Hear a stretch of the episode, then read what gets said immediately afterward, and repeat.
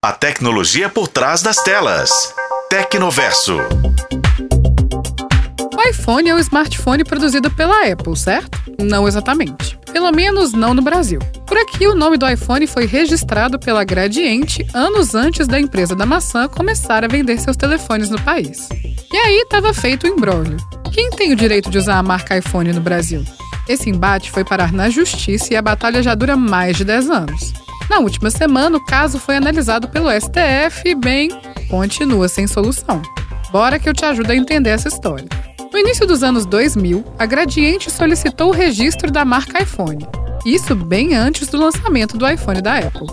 O pedido foi atendido em 2008. Em 2012, com seu smartphone já lançado, a Apple decidiu contestar o registro da marca Gradiente iPhone no Instituto Nacional de Propriedade Industrial, o INPE.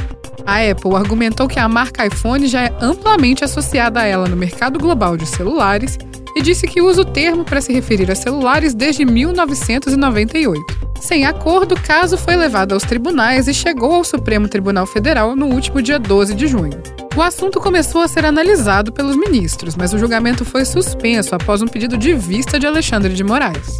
Até o momento, a situação é de empate. Roberto Barroso e Luiz Fux votaram a favor da Apple, mantendo as decisões tomadas em instâncias inferiores. Já Dias Toffoli e Gilmar Mendes votaram a favor da Gradiente. Edson Fachin se declarou suspeito e não votará. Ainda não há data para que o julgamento seja retomado.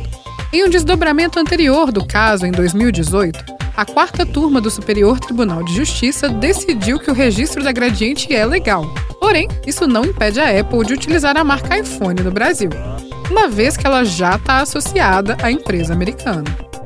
O STJ também rejeitou o pedido de indenização feito pela Gradiente e pelo INPE. Até agora, a disputa entre Apple e Gradiente pelo uso da marca iPhone no Brasil está em aberto, aguardando a decisão final. O desfecho desse caso terá um impacto significativo na maneira como as marcas são protegidas e disputadas no país, além de estabelecer um precedente importante para futuros litígios envolvendo direito de propriedade intelectual.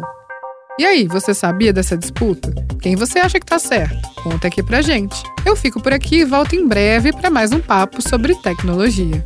Para a FM O Tempo, Bruna Carmona.